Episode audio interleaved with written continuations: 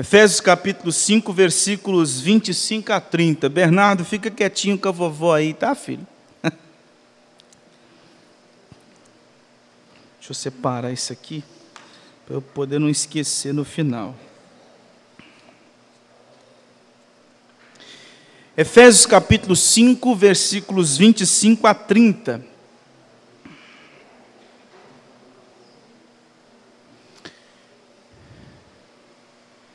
Efésios 25, 5, 25 a 30. Tranquilo? Estarei lendo e os irmãos estejam. Não, antes da gente ler, vamos orar primeiro. Né? Vamos rogar ao Senhor direção para a leitura e para a exposição e aplicação da palavra. Deus eterno todo-poderoso, mais uma vez nos encontramos diante da tua palavra para a sua exposição.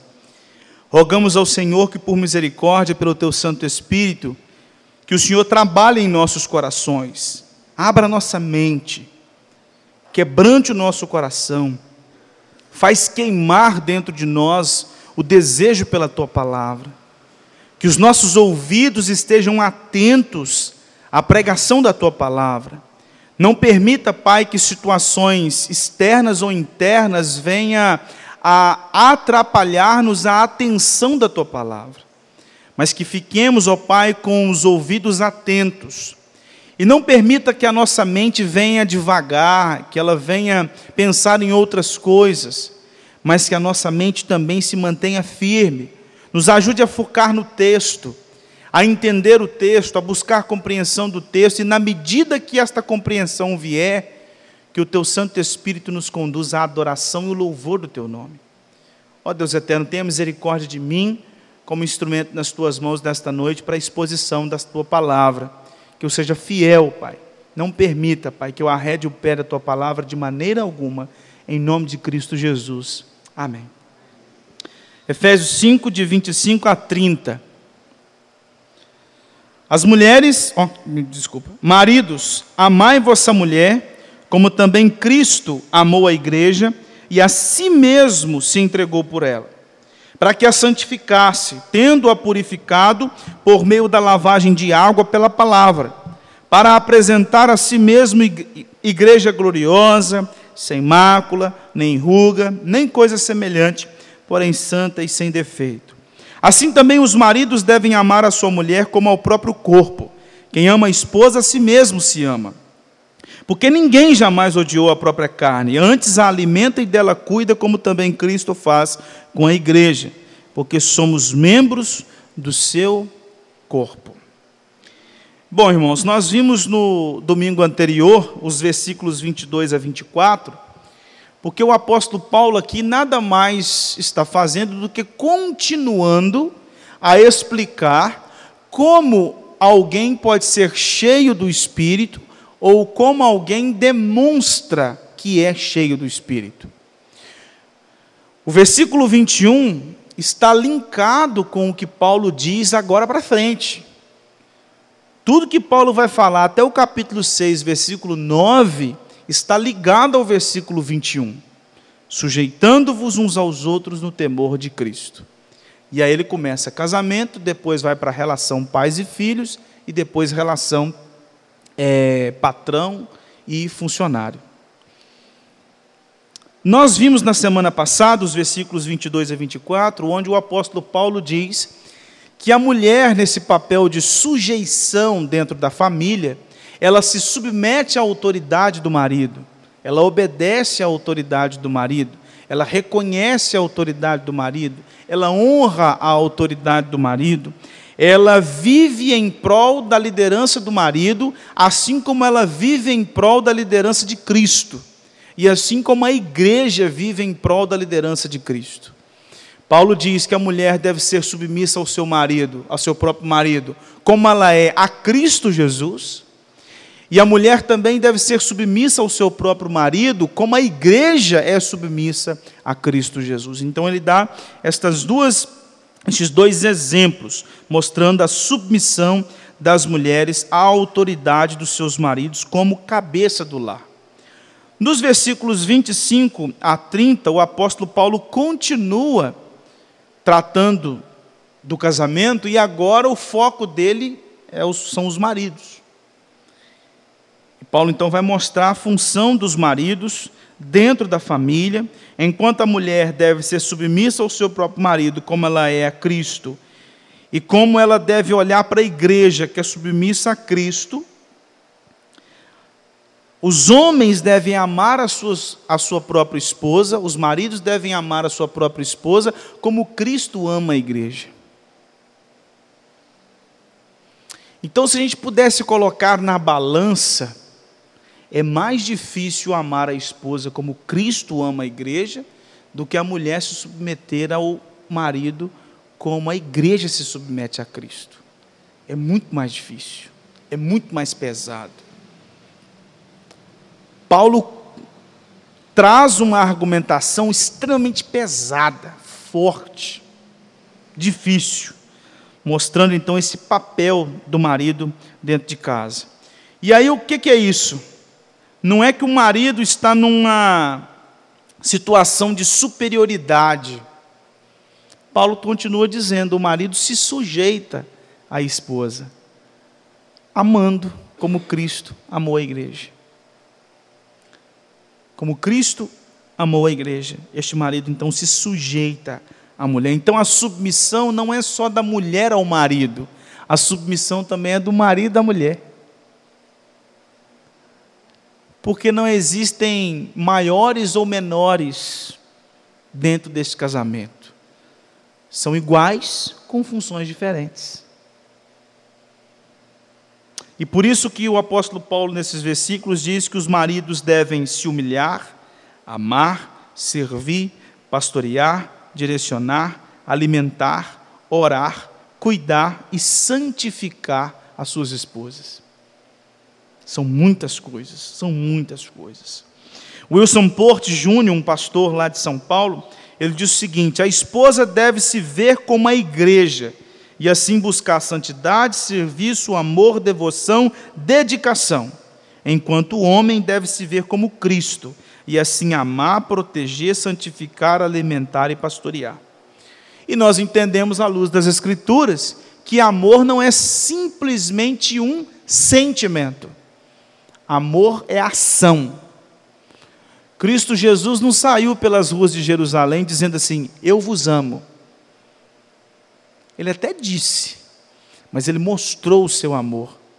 Ele fez uma declaração de amor para a igreja ao subir no madeiro e receber a punição dos pecados da igreja. Ele assumiu os crimes da sua noiva. Ele assumiu os crimes da sua futura esposa para torná-la santa, sem mácula, sem ruga, sem defeito. E aí o marido, então, deve exercer liderança, santificação, auxílio, cuidado, ensino, pastoreio e abnegação no relacionamento conjugal. Maridos devem ser como Cristo em seus lares. O marido dentro da família, o marido dentro na relação do casamento, ele é uma espécie de Jesus Cristo dentro de casa. É um exemplo de Cristo. É algo que aponta para Cristo Jesus dentro da família. E é muito interessante porque, como eu disse no domingo passado, Paulo, dos versículos 22 a 33, ele entrelaça o relacionamento conjugal com o relacionamento Cristo-igreja. Aí tem hora que você não sabe se Paulo está falando do casamento ou se Paulo está falando da relação Cristo-igreja. Principalmente quando você chega no versículo 32.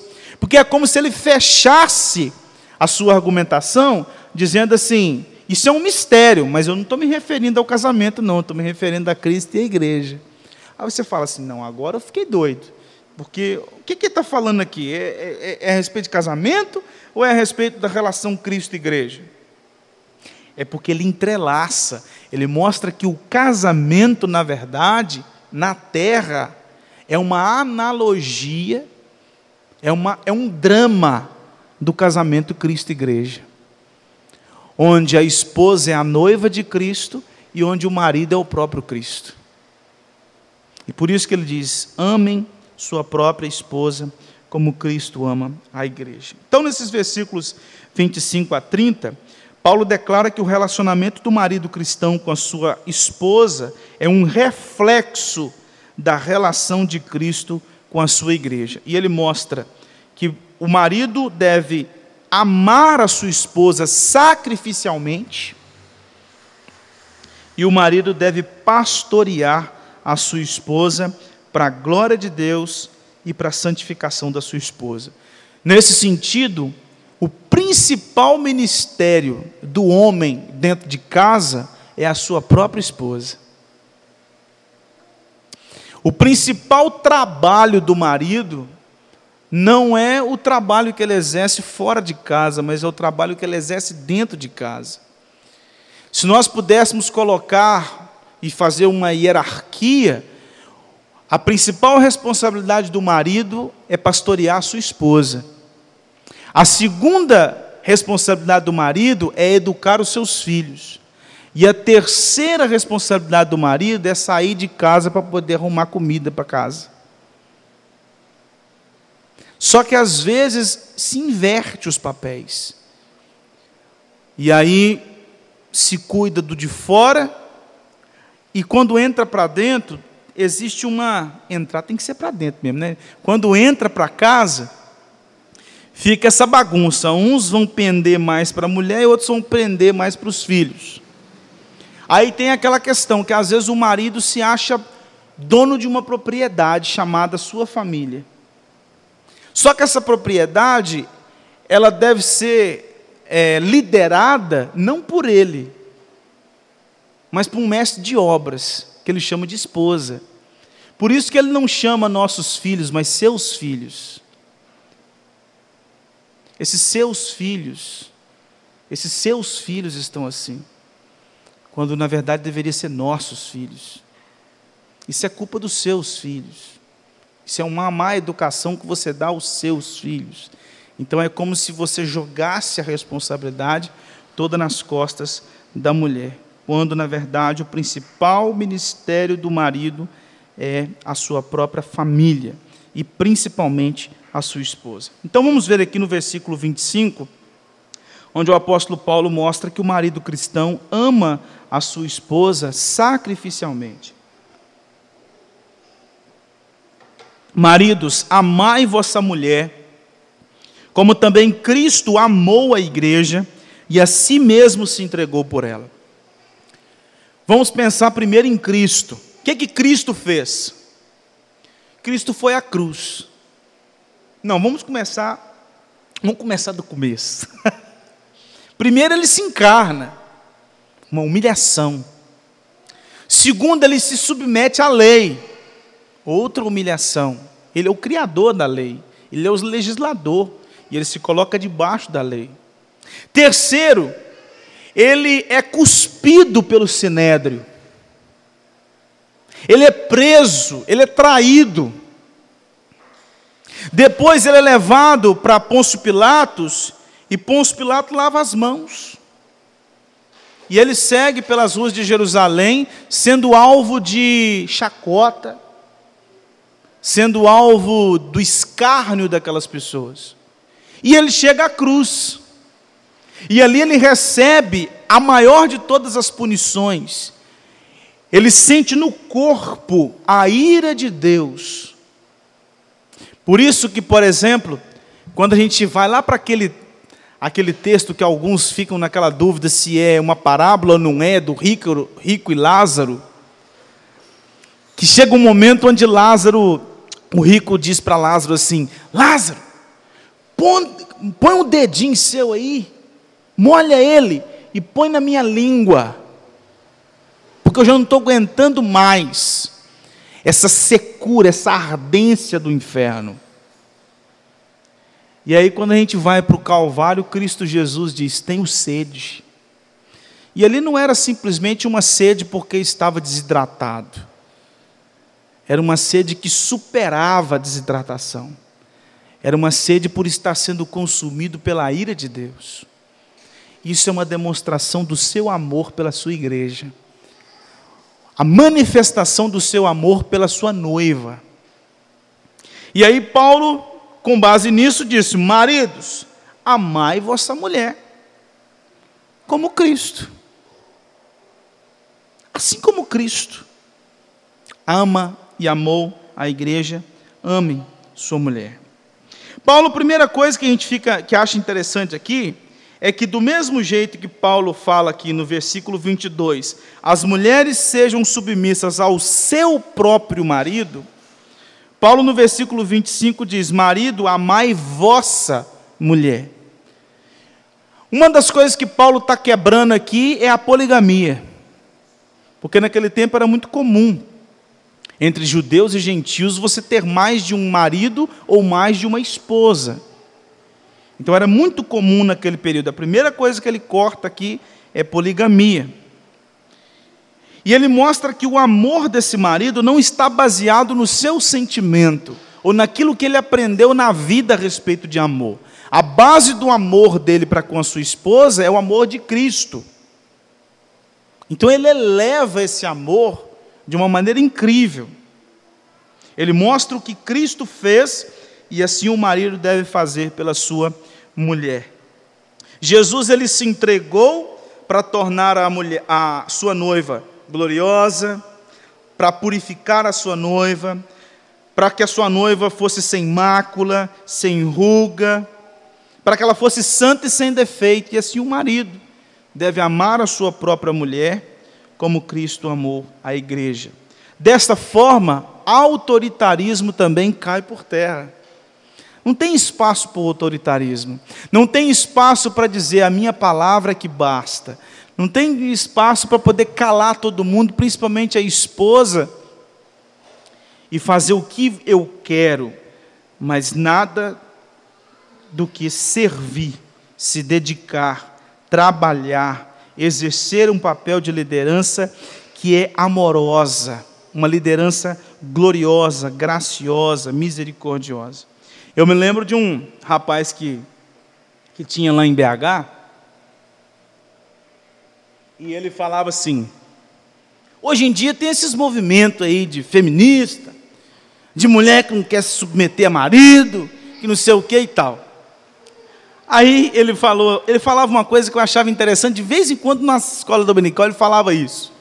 No dia que essas feministas achar um homem que ame de verdade elas, elas não vão ter dificuldade de se submeter a Cristo, de se submeter à liderança do seu marido. Aí ele falava assim: é porque às vezes elas encontram cada Zé por aí afora, que os camaradas, ou eles são autoritários, e torna a mulher como uma escrava, aí é claro que ela vai ser feminista. Ou elas encontram um Zé Mané que não toma conta da casa, um cara que não resolve a vida. Aí elas também vão querer ser subministras porque elas vão ter que tomar as rédeas da família. É assim, na hora que elas encontrarem um marido que ame elas como Cristo ama a igreja, elas abandonam o feminismo na hora. Porque elas vão ver o quão maravilhoso é ser amada por um marido que ama como Cristo. O pastor Brian Chappell, que é um pastor americano, ele conta que uma amiga da esposa dele comentou que o seu marido ele era extremamente negligente com as questões da família. Ele não resolvia nada. E ele ela reclamava muito a respeito disso. Ele fazia viagens sem consultar para ela a disciplina dos filhos era jogada para as costas dela, era ela que resolvia tudo em relação aos meninos. Ele não tomava decisão nenhuma em relação ao que estava acontecendo dentro de casa. E aí é interessante porque Brian Chappell diz assim: enquanto o movimento feminista taxa o homem como um, um ser bruto, o que eu tenho de experiência nas, na, na minha igreja, ele diz, são de meninas recém-casadas ou prestes a se casar, que estão vivendo o oposto. Homens completamente negligentes, sem postura, sem pulso, sem vontade de assumir a responsabilidade. E é o contrário que o movimento feminista tem declarado, ou seja, homens que não assumem o seu papel. Existe uma passividade enorme dentro de casa. E a liderança no, no, casamento, a liderança masculina, ela não é uma liderança porque o homem é mais inteligente, porque o homem é mais capaz. Não tem nada a ver com isso. Tem nada a ver com isso. Nós, nós falamos a respeito disso no domingo passado. Aqui é uma questão de funcionalidade. Cristo não é inferior ao Pai. O Deus Filho não é inferior ao Pai quando ele se submete à vontade do Pai. Porque eu vim fazer a vontade do Pai. Ele se submete ao Pai. Mas ele não é menor que o Pai. Ele cumpre uma função diferente que o Pai. E assim na família. Marido e mulher não são é, diferentes, são iguais. Com funções completamente diferentes. E assim como Cristo demonstra o seu amor, Pedro, lá também, na sua primeira carta, no capítulo 5, agora voltando para a igreja, Pedro chama a atenção dos presbíteros e diz assim: olha, pastoreiem a igreja, pastoreiem a igreja não como dominadores. E aqui Paulo está trazendo isso para nós. Maridos, pastoreiem a sua casa, a sua família, não como dono da sua casa, mas como alguém que presta serviço, como alguém que está servindo ao Senhor, como alguém que lidera com amor. Naquele período, todos sabiam os papéis de, de mulher, os papéis dos filhos, os papéis dos funcionários. O que Paulo fala aqui em relação às mulheres, aos filhos e aos funcionários, aos escravos nesse caso aqui, não é muito diferente do que o pessoal fazia naquela época. Toda mulher naquele tempo sabia que ela tinha que submeter ao seu marido. Todo escravo sabia que ele tinha que submeter ao seu senhor. Todo filho sabia que ele tinha que obedecer aos seus pais. A grande questão é que a submissão, tanto da mulher ao seu marido, a submissão dos filhos aos pais e a submissão dos escravos aos seus senhores, é uma submissão agora que tem um ponto de partida, Cristo Jesus. Não é uma submissão solta, firmada em algum tipo de outra filosofia, mas é uma submissão que está vinculada à obra de Cristo. Só que o que Paulo fala a respeito dos maridos, dos pais, e aqui pais já adiantando, são os homens, é, e aos senhores, era estranho para aquela época. Um marido se sujeitar à mulher, sendo que na sociedade, como eu disse no domingo passado, um homem que era visto na rua conversando com a sua mulher, ele era alvo de chacota, porque você tratava as coisas dentro de casa, no meio da rua você não conversa com mulher. Numa época em que os filhos tinham que obedecer os pais, assim como hoje, mas Paulo fala assim: pais, vocês devem se sujeitar aos filhos. Não, nós somos autoridade. Como assim? O patrão, o senhor que comprou aqueles escravos, eu me sujeitar a essas pessoas, aos meus escravos? Então isso era muito estranho naquela época. E é isso que Paulo está tratando aqui. E eu acho que o que mais chama atenção nesse texto, dos versículos 25 a 30, e não só dos 25 a 30, mas de 22 a 33, é que se você parar para pensar nesse texto, o foco principal do texto não é na mulher. O foco principal do texto são os maridos. Porque o corte é lá em cima. Seja como Cristo. É alto é alto. Então, irmãos, o papel do marido dentro da casa é um papel redentor, santificador. É um papel de pastor. E através desse seu pastoreio, dessa sua redenção, dessa sua santificação, não só a sua esposa será santificada, purificada, orientada, direcionada, alimentada, pastoreada, mas os seus filhos, da mesma forma. E a gente tem que se lembrar que essa relação que Paulo faz de Cristo com a igreja, a gente precisa se lembrar de uma coisa: Cristo não decidiu casar com uma noiva perfeita. Quando ele decide casar conosco, Ele decide casar com homens e mulheres que estavam mortos em seus delitos e pecados, que eram filhos da ira. E ele decide ir à cruz demonstrar o seu amor por uma igreja horrorosa e não gloriosa. Ele decide morrer na cruz, fazendo uma declaração de amor, não por uma noiva bonita, mas por uma noiva feia. Uma vez que eu fui pregar esse texto, eu falei assim: vocês lembram daquele filme, A Noiva Cadáver? Cristo, se, Cristo decide se casar com uma noiva cadáver, uma noiva morta. E através da sua obra, ele traz vida para essa noiva morta. E aqui Paulo diz: marido, é assim que é para amar a sua esposa. Então a gente, nós como maridos, nós não amamos mulheres perfeitas. Mas nós somos chamados, com base nesse texto, a sermos instrumentos no aperfeiçoamento das nossas esposas, para torná-las gloriosa, sem mácula, nem ruga, santa e sem defeito. E aí a gente segue para os versículos 22, 26 a 30, onde Paulo diz que o marido cristão ele pastoreia sua esposa. Maridos, amai vossa mulher, como também Cristo amou a igreja a si mesmo se entregou por ela. Para que, ou seja, com qual finalidade? Para que a santificasse, tendo-a purificada por meio da lavagem de água pela palavra, para apresentar a si mesmo igreja gloriosa, sem mácula, nem ruga, nem coisa semelhante, porém santa e sem defeito. Assim também os maridos devem amar a sua mulher como ao próprio corpo. Quem ama a esposa, a si mesmo se ama. Porque ninguém jamais odiou a própria carne, o próprio corpo. Antes alimenta e cuida, como também Cristo faz com a igreja, porque somos membros do mesmo corpo.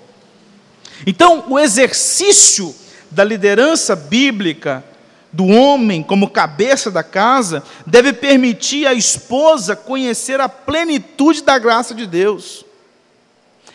O marido ele tem um papel santificador na vida da mulher, na vida da sua esposa. Ele tem um, um, um papel de tornar a sua esposa mais conhecedora da plenitude de Cristo. E por isso que a liderança bíblica não tem nada a ver com exploração. O marido não explora a sua esposa. O marido trabalha pelo bem-estar da sua esposa para apresentá-la sem ruga e sem defeito. Ó, oh, sem ruga, hein? As mulheres gostaram dessa parte. Sem ruga.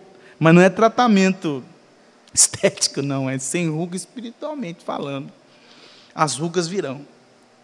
O papel do marido é, é, edificar a sua própria casa, é dar condições para que a sua esposa tenha uma plena e profunda consciência do seu valor infinito para ele e para Cristo.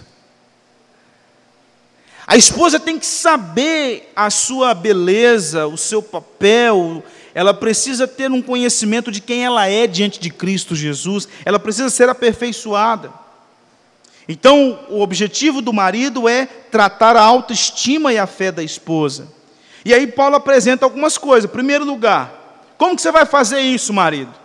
Primeira coisa, começa pela escritura, é claro.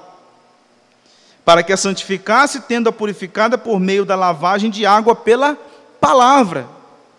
Pela palavra. E aqui, essa lavagem de água, aqui é uma referência, claro, ao ao batismo, né? Porque por meio do batismo a esposa, a noiva de Cristo, ela é purificada, mas também essa lavagem de água não tem só essa referência, mas ela tem uma referência contextual. Porque naquele período, é, dentre tantas celebrações que existiam no período de casamento, uma delas era uma, uma cerimônia que eles chamavam de a santificação da noiva.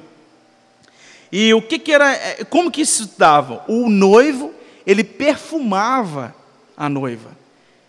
E ele usava ali todos os, os óleos e os perfumes que tinha, ele ungia a noiva. Então era a santificação da noiva. Era uma das partes desse casamento.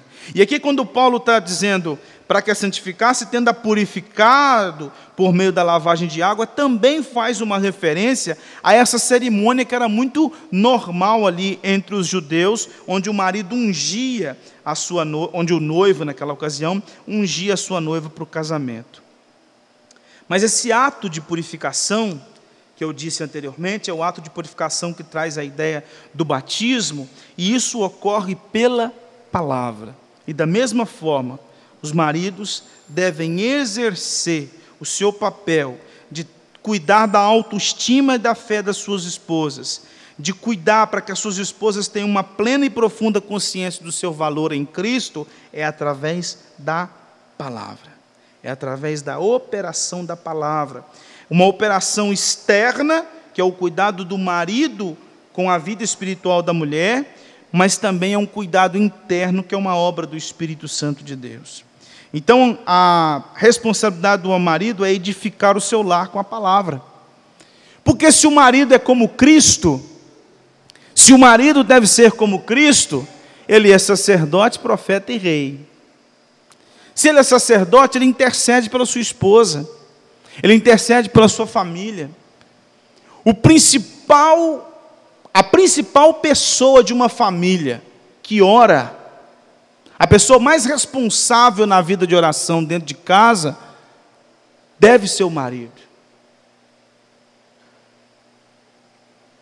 Às vezes a gente tem aquela questão cultural é, de que as mulheres são as pessoas de oração de dentro de casa. São as mulheres que intercedem pelos maridos, são as mulheres que intercedem pelos filhos. E Paulo está dizendo assim: não, mulher, sim, vai interceder, sim, com certeza. Não é para parar, mas maridos, o principal são vocês. Vocês são os principais responsáveis pela intercessão da família, porque vocês são sacerdotes. E vocês são profetas, vocês são responsáveis pelo ensino bíblico da sua esposa e o ensino bíblico dos seus filhos. E vocês também são reis, ou seja, vocês governam a casa. Vocês são o cabeça da, da família. Então veja como é que é pesado a argumentação, a pesada argumentação do apóstolo Paulo. Brian Chappell, ele declara que nos aconselhamentos de noivos, que ele também realiza na igreja dele, as moças pedem para ele Possivelmente deve ser no particular. Elas chegam para ele e falam assim: quando o senhor for aconselhar o meu noivo, por favor, fala para ele da importância dele cuidar das devocionais e do culto doméstico dentro de casa. E aí, um dos pontos da conversa dele com os noivos é: cara, você, como sacerdote, profeta e rei na sua família, cuida das devocionais. Você é o primeiro a pegar a Bíblia e chamar a esposa e os filhos. Você é o cara que vai organizar a hora junto com a sua família. Que hora que vocês vão ler a Bíblia, que hora que vocês vão orar, que hora que vocês vão cultuar a Deus. É você que vai decidir junto com a sua família. Você tem que estar à frente. Então, Brian Chappell diz que algumas noivas procuram ele para isso. Em segundo lugar, o apóstolo Paulo, depois de falar do do papel de profeta do marido dentro da, da família, e principalmente em relação à mulher, à sua esposa, é para a santidade da sua esposa, é para a santificação, olha, para apresentar a si mesmo igreja gloriosa, sem mácula, nem ruga, nem coisa semelhante, porém santa e sem defeito. Ou seja, tornar a mulher gloriosa, assim como a, a, a igreja é gloriosa. Mas gloriosa para quem? Para a sociedade? Gloriosa para quem? Para o marido? Gloriosa para Deus. Porque o marido presta contas a Deus do que ele faz. Então ele tem uma obra a cumprir: tornar a minha esposa gloriosa. Para quem? Para mim? Não, para Deus. Porque Ele me exige isso.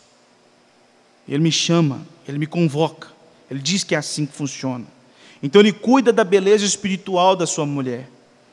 Por isso que lá em 1 Pedro capítulo 3, versículos 3 e 4, Pedro diz assim que a beleza da mulher não deve ser o lado externo. E aqui Paulo, Pedro também não está condenando o lado externo. E aqui, entre parênteses, às vezes a gente tem uma tendência de que, principalmente entre pentecostais, de que mulher piedosa tem que ser mal arrumada. Mulher piedosa é mulher de bigode, mulher piedosa é de perna cabeluda. Não tem nada a ver isso, não, gente. Não, é porque a gente tem que cuidar da alma. Pedro não está falando nada disso. Paulo tá, Pedro está dizendo assim: você tem que ser conhecida não pelo corpo que você tem, você tem que ser conhecida pela alma que você tem, pela beleza espiritual que você tem, pela fé que você possui. É isso que você tem que ser reconhecida. Às vezes é muito bonito por fora, mas é muito podre por dentro. E é isso que Paulo tá, é Pedro está dizendo na sua carta, e Paulo também está batendo o martelo aqui. Cuide da beleza espiritual da sua esposa, marido. E aí por isso que Pedro, no versículo 7 do capítulo 3, diz assim: Marido, vivei a vida comum do lar. Ou seja, viver a vida comum do lar nada mais é do que vive o dia a dia, marido. Você não é aquele cara, Pedro está dizendo lá assim: você não é aquele cara que sai cinco horas para o trabalho e chega oito horas da noite e só pede a mulher para prestar conta. Como é que foi essa coisa aí? Quando pergunta. Não. Você vive a vida comum do lar. Mas você não, você está à frente. Brian Chappell, ele diz assim: a liderança bíblica como cabeça não apenas visa glorificar a esposa, mas também tem o propósito redentor de santificar o marido. Então, quando o marido vive a vida comum do lar, ele também é santificado. Porque nessa busca de santificar a mulher, de santificar a sua esposa, de santificar os seus filhos, ele também é santificado. Ele também cresce. Ele também é cheio do Espírito. E aí John Stott, com base nisso, diz o seguinte, abre aspas, o marido nunca deve usar da sua liderança para esmagar ou sufocar a esposa, ou para frustrá-la de ser ela mesma. Seu amor por ela o levará pelo caminho exatamente oposto. Dar-se-á por ela, a fim de que ela desenvolva seu pleno potencial debaixo de Deus e assim fique sendo mais completamente ela mesma. Fecha aspas. Então, o papel do marido é se entregar pela sua esposa, e se entregar por ela, é santificá-la, é dignificá-la, é sustentá-la, é orientá-la, é protegê-la, é cuidar dela, e tudo isso para a glória de Deus, é incentivá-la no uso dos seus dons para a glória de Deus, para a glória de Deus. E quando o marido, então, ele ama a sua esposa, Paulo diz no versículo 28 que ele ama o seu próprio corpo. Assim também os maridos devem amar a sua mulher como ao próprio corpo. Quem ama a esposa a si mesmo se ama, porque ninguém jamais odiou a própria carne, antes a alimenta e dela cuida, como também Cristo faz com a igreja, porque somos membros do seu corpo. Cristo é o cabeça, o corpo é a igreja, e ele cuida da sua igreja. Então o marido deve cuidar da sua esposa, porque ele é o cabeça, logo ela é o corpo. Ele é o, ela é o seu corpo, ela faz parte dele. Por isso que no versículo 31, Paulo diz: Eis porque deixará o homem a seu pai e sua mãe, e se unirá à sua mulher, e se tornarão os dois uma só carne.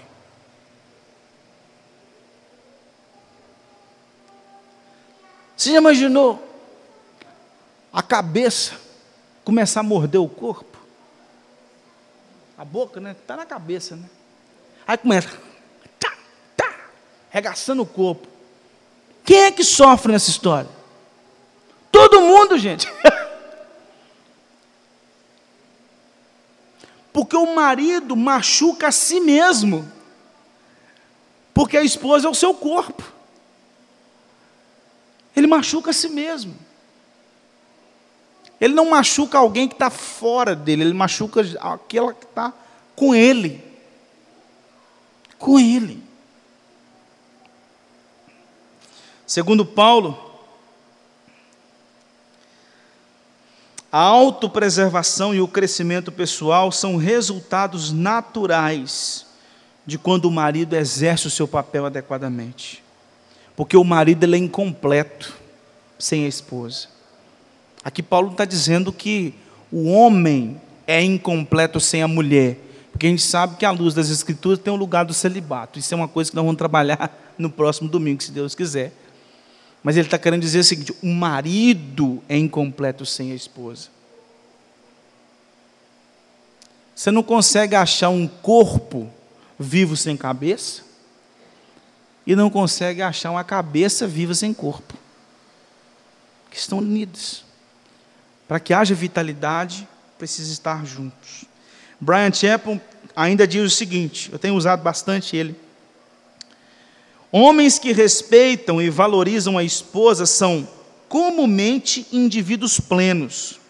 Em contrapartida, os maridos que pensam que a liderança como cabeça lhes dá o direito de depreciar ou desanimar suas esposas, também costumam ser relacional e emocionalmente problemáticos em outras áreas.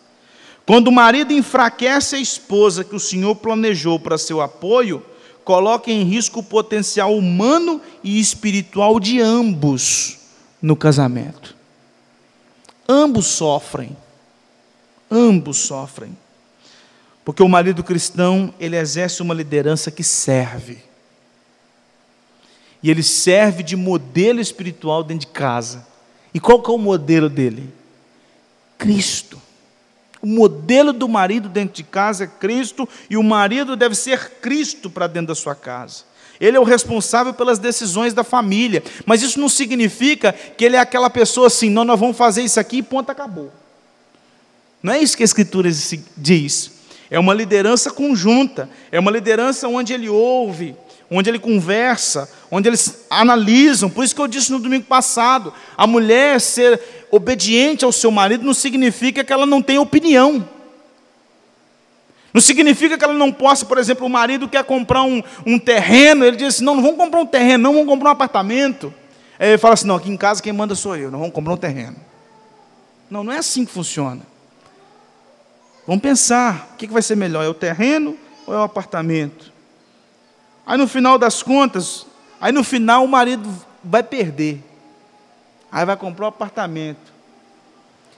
Aí o cara assim, fui frustrado. Não, não foi frustrado. Pensou junto, caminhou na direção e fez o que era o bem da família. O marido não impõe a sua vontade, ele busca ouvir os demais. Não é porque ele é o líder que ele é o camarada, é o, é o machão, né? o macho alfa que o pessoal fala, né? É o macho alfa, é o cara que todo mundo tem medo. A mulher tem medo de olhar na cara dele. Os filhos morrem de medo, saem correndo quando ele chega. Isso não tem nada a ver com a escritura. O macho alfa não tem nada de enchimento do espírito, pelo contrário, é muita carne. É muita carne que não tem lugar para o macho alfa.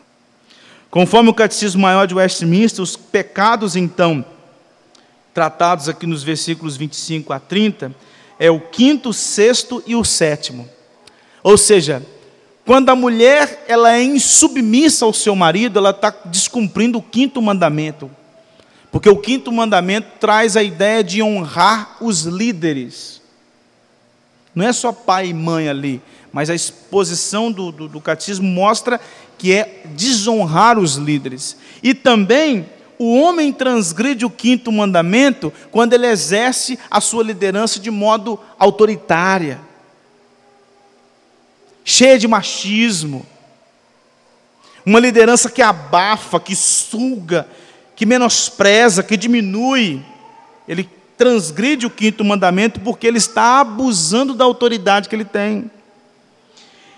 Existe aqui também uma transgressão do sexto mandamento, porque ele mata. Ele mata com ódio, ele mata com palavras, ele mata até mesmo, infelizmente, com a agressão física. Então é uma transgressão do sexto mandamento. E também uma transgressão do sétimo mandamento, porque às vezes ele não ama só a sua mulher. E aí ele acaba cometendo adultério. Então, veja que esses três mandamentos estão relacionados com os versículos 25 a 30. Sendo assim, os maridos devem aprender com Cristo a amar sua própria esposa. Em primeiro lugar, Cristo não possui várias igrejas, então o marido não possui várias esposas. Em segundo lugar, Cristo se sacrificou pela sua igreja, então o marido se sacrifica pela sua esposa. Em terceiro lugar, Cristo santificou, consagrou e purificou a sua igreja, logo os maridos santificam, consagram e purificam a sua própria esposa. Em terceiro lugar, Cristo intercede e cuida da sua igreja. Também os maridos intercedem e cuidam da sua esposa. Em quarto lugar, Cristo lidera a sua igreja com amor para apresentá-la gloriosa. Logo, os maridos lideram a sua mulher com amor para apresentá-la gloriosa. E tudo isso porque Cristo serve a igreja e o marido serve a esposa. Eu gostaria de trabalhar algumas aplicações com base no que nós tratamos dos versículos 25 a 30. Primeira coisa, maridos, cuidado com o machismo. O machismo é uma filosofia e um modo de pensar completamente contrário à Escritura. E às vezes nós somos mais machistas do que pensamos. Na maneira como nós falamos, tratamos e resolvemos as coisas dentro de casa. Nós somos chamados para servir, a gente não pode abusar da nossa autoridade. Segundo lugar, marido, sirva, lidere, cuide, oriente, ore, sustenta, fortaleça, ame a sua esposa. Dê tudo por ela. Marido, não difame a sua esposa. E aqui eu falo a mesma coisa que falei no domingo passado.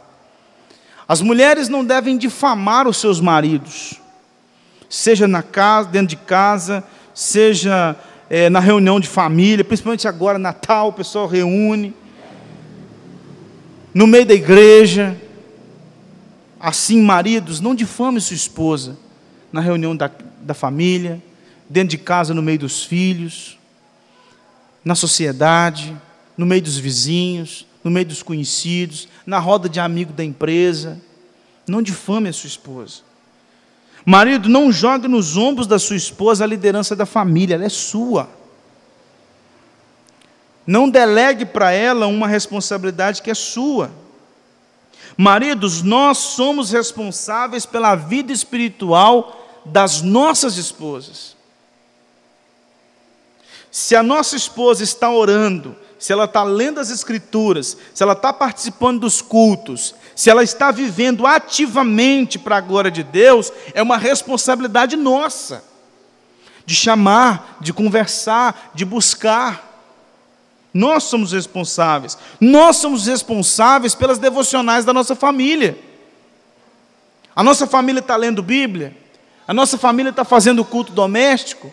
A nossa família tem é, é, comunhão com o Senhor durante a semana. A nossa família busca conhecimento da palavra de Deus. A nossa família tem conhecido mais da, a respeito de Cristo. Não culpe os outros, é uma responsabilidade nossa.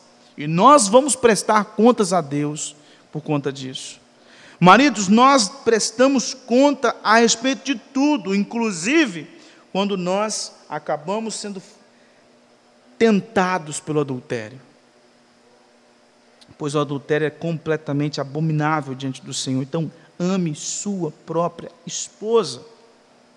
Minha esposa não é submissa, ou meu marido não me ama como Cristo, não é escape para divórcio. A Bíblia nunca orienta o divórcio, nunca chancela o divórcio, nunca bate carimbo para o divórcio, nunca aplaude o divórcio. Pelo contrário, divórcio à luz das Escrituras é pecado. Então, ah, minha esposa não é submissa, então vou arrumar uma outra que é. Ah, meu marido não me ama como Cristo, então vou arrumar outro como. Não tem nada a ver uma coisa com a outra. Nunca é incentivado. Pais, ensine seus filhos a amar suas futuras esposas. Os pais precisam ensinar os meninos desde pequeno a ter um olhar correto a respeito do relacionamento conjugal. É uma responsabilidade nossa, maridos, de cuidar dos nossos filhos para que eles tenham uma visão correta. Esposas, sejam submissas à liderança do seu próprio marido. Volto a dizer o que eu falei no, na semana passada. Orem pela liderança dos seus maridos. Ore por eles. Ore para que eles sejam sábios na tomada de direção da família. Ore para que eles saibam como conduzir as coisas. E aqui eu gostaria de dar duas palavras para as esposas de maridos ímpios. Infelizmente, e eu falo com tristeza, sim, claro, o seu marido ele não vai te amar como Cristo. Porque ele não sabe o que é isso. Ele não nasceu de novo. E eu não estou dizendo que ele não te ame. Eu não estou dizendo que ele não te ame. Mas eu estou dizendo que ele não vai te amar como Cristo. Mas também isso não é motivo para divórcio. Lá em 1 Coríntios capítulo 7, Paulo fala o seguinte: a mulher que tendo um marido descrente e esse consente em viver com ela, segue o jogo. Porque o marido é santificado na vida da esposa cristã. Segue o jogo. Se ele quer continuar vivendo, continua vivendo. Mais uma palavra. Diante das circunstâncias, você que o seu marido é ímpio, você é responsável pelas devocionais e pela vida espiritual sua e dos seus filhos.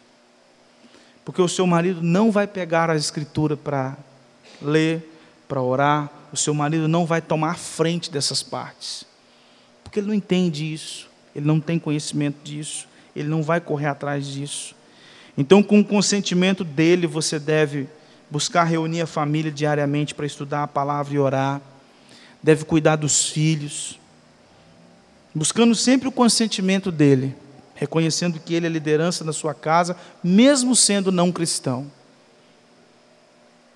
E aqui, irmãos, eu estou dizendo a respeito do caso de que é o caso de 1 Coríntios capítulo 7. Porque o caso de 1 Coríntios 7 é, uma, é um casal que a mulher se converteu. Porque o casamento misto, que é algo que nós vamos tratar no domingo que vem, também não tem apoio nas Escrituras, assim como o divórcio. Então, o que Paulo trata em 1 Coríntios capítulo 7 é o caso de dois que não serviam a Cristo e a mulher se converte. E aí Paulo diz assim: não abandone, continua. Se ele quiser fugir embora, que fuja mas você está ali para seguir com o casamento. Isso não é motivo. Então, com base nisso, ah, ele é o seu líder, ele é o responsável pela sua casa, mesmo não sendo cristão. Moças cristãs, e aí, talvez aqui nós temos só a Bia, né? Que ainda não casou, né? Moça cristã, Case com um rapaz crente. Porque se você quer um homem que te ama como Cristo, ele tem que ser cristão. Ele tem que ser cristão. A falta de cumprimento das funções de marido e esposa vai trazer ruína para a família. Se você, mulher, não for submissa como a igreja é a Cristo, se você, mulher, não for submissa como você é a Cristo, você vai trazer ruína para sua família. E marido, se você, você e eu não amarmos nossas esposas como Cristo ama a igreja, nós também traremos ruína para dentro da nossa casa.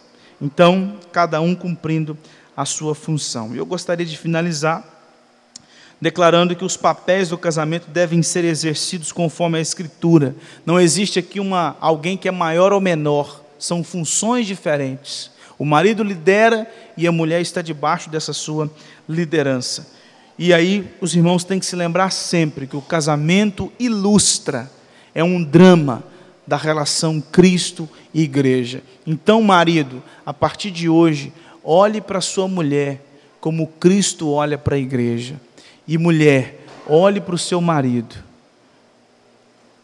como a igreja olha para Cristo.